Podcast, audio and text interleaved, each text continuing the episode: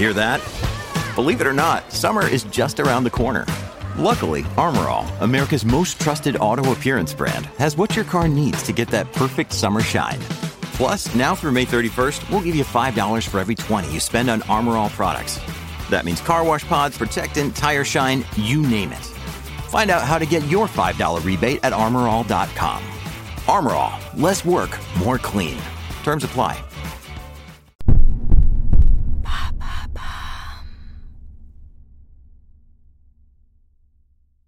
L'affaire Troadec, épisode 2.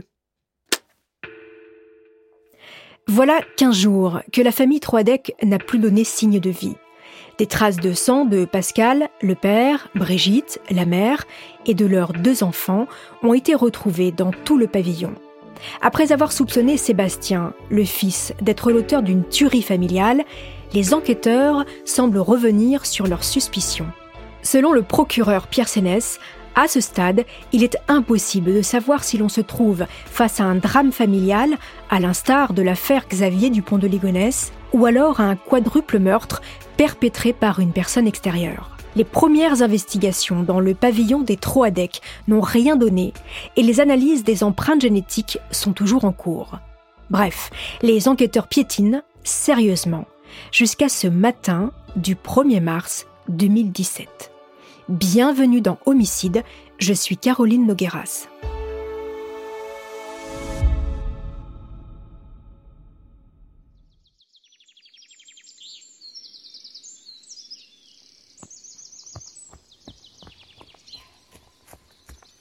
À 260 km d'Orvaux, près de Brest, dans le Finistère. Alors qu'elle fait son jogging, comme d'habitude, en forêt, une femme repère en lisière du bois, dans un fossé, un pantalon. C'est un jean de couleur grise. La joggeuse intriguée fouille les poches du vêtement et à l'intérieur, elle découvre une carte bleue et une carte vitale au nom de Charlotte Troadec. Que fait le pantalon de Charlotte dans ce bois si loin de chez elle? Immédiatement, la gendarmerie, la police judiciaire et quelques flics de la police scientifique débarquent sur les lieux.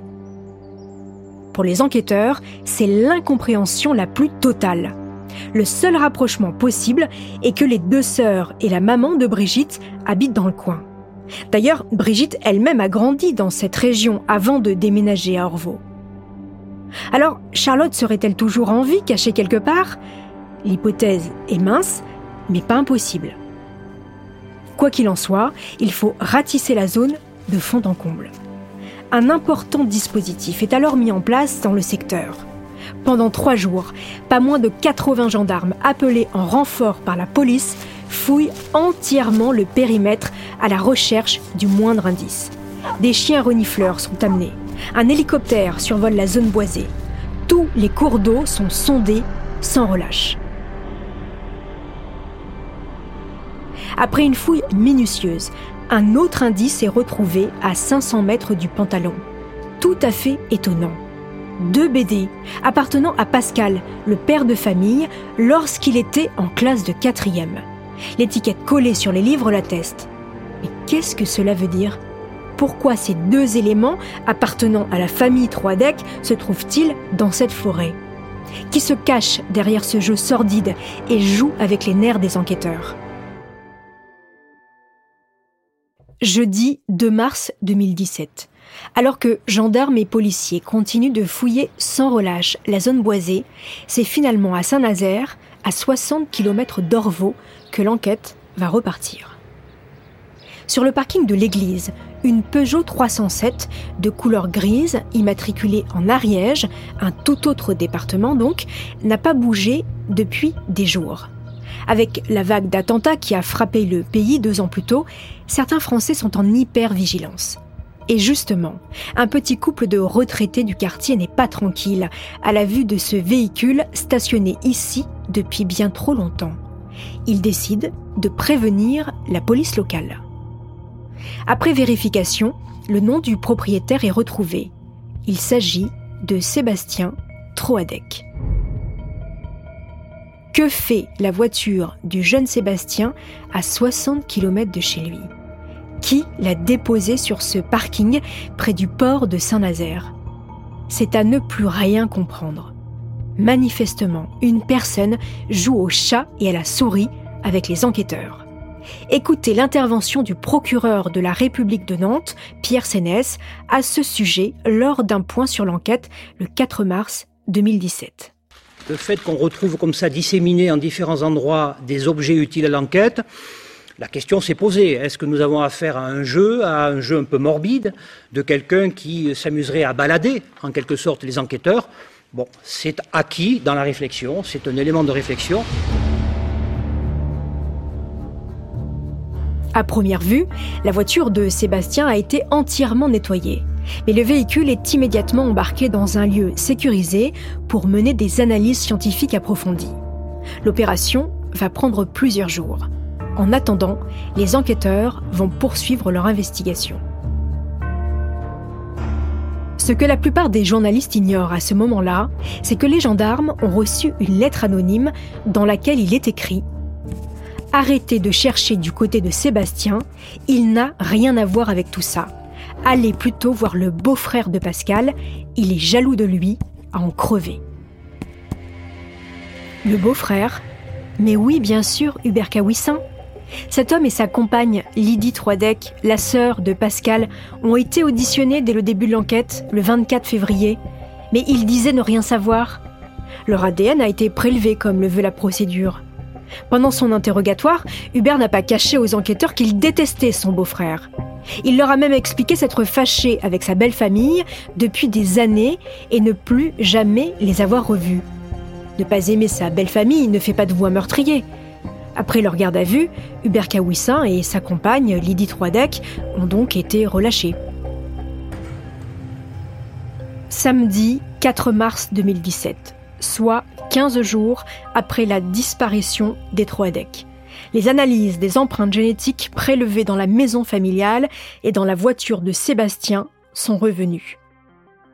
Un ADN a été retrouvé sur un verre dans l'évier de la cuisine et sur une chaise de jardin, et il n'appartient à aucun des quatre membres de la famille Troidec. Quant à la voiture de Sébastien, ce même ADN a été retrouvé sur la commande du chauffage, le rétroviseur intérieur, l'un des appuis-têtes, mais aussi dans le coffre. Ça commence à faire beaucoup.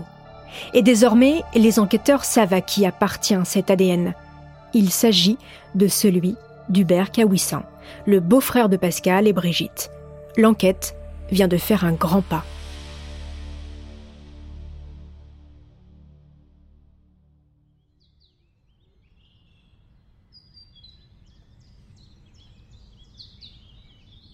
Dimanche 5 mars 2017, 6 heures du matin, à Pont-de-Buis et Quimerche, dans le Finistère. En ce matin d'hiver, la campagne est encore endormie. Le froid est saisissant. Seul le bruit du vent dans les feuilles des chênes vient fendre le silence de l'aube. Les hommes de la BRI, discrets, se tiennent prêts à intervenir. Leur mission arrêter Hubert Kawissin, le suspect numéro un. Les équipes de la brigade de recherche et d'intervention se placent à l'entrée de cette immense ferme, totalement isolée, dans laquelle dorment encore Hubert, Lydie et leur fils de 8 ans.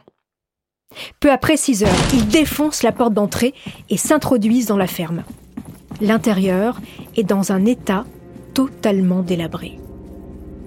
Hubert Kawissin n'oppose aucune résistance lorsqu'on lui passe les menottes au poignet. C'est un homme de 46 ans, aux yeux noirs, 1m70, trapu et dégarni. Un type au physique banal que l'on croise tous les jours. Hubert et sa compagne Lydie sont placés en garde à vue à Brest. Les reporters de toutes les rédactions nationales et locales affluent devant le commissariat dans l'espoir d'obtenir une information sur les auditions du couple. Les deux personnes qui sont actuellement en garde à vue au commissariat de Brest, ce sont des très proches de Pascal Troidec, ce père euh, qui a disparu avec toute sa famille. Interrogé une première fois dès le début de l'affaire, le couple n'aurait pas caché l'existence de frictions avec Pascal Troidec. Selon eux, ils n'étaient plus en contact depuis longtemps.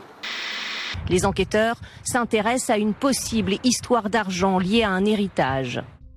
Pendant que les journalistes cherchent à obtenir un scoop, les enquêteurs de la police scientifique passent tout l'intérieur de la ferme au Blue Star, capable de révéler la moindre tache de sang. Au début de sa garde à vue, Lydie Troidec se mure dans le silence et dit ne rien savoir. Mais très vite, elle craque et avoue. Son compagnon Hubert est rentré le 17 février couvert de sang en lui disant ⁇ J'ai fait une connerie ⁇ Au premier étage du commissariat, Kawissin doit faire face à l'évidence. Difficile de nier plus longtemps. Alors, méthodiquement, il va lui aussi parler et raconter un à un tous les meurtres. En parlant de la mort de son neveu et de sa nièce, il s'effondre en larmes. Mais l'émotion ne va durer qu'un temps, et très vite, il se reprend. Hubert va donc raconter la nuit du 16 au 17 février, celle où il a tué Pascal, Brigitte, Sébastien et Charlotte. Les détails de la mort des quatre membres de cette famille font froid dans le dos.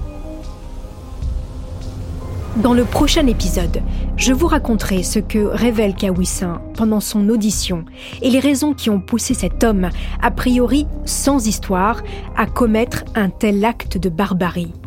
Le fameux mobile du meurtre. Quant à Lydie Troidec, quel rôle a-t-elle joué dans cette folie meurtrière? C'est ce que vous allez découvrir dans le troisième épisode de ce fait divers.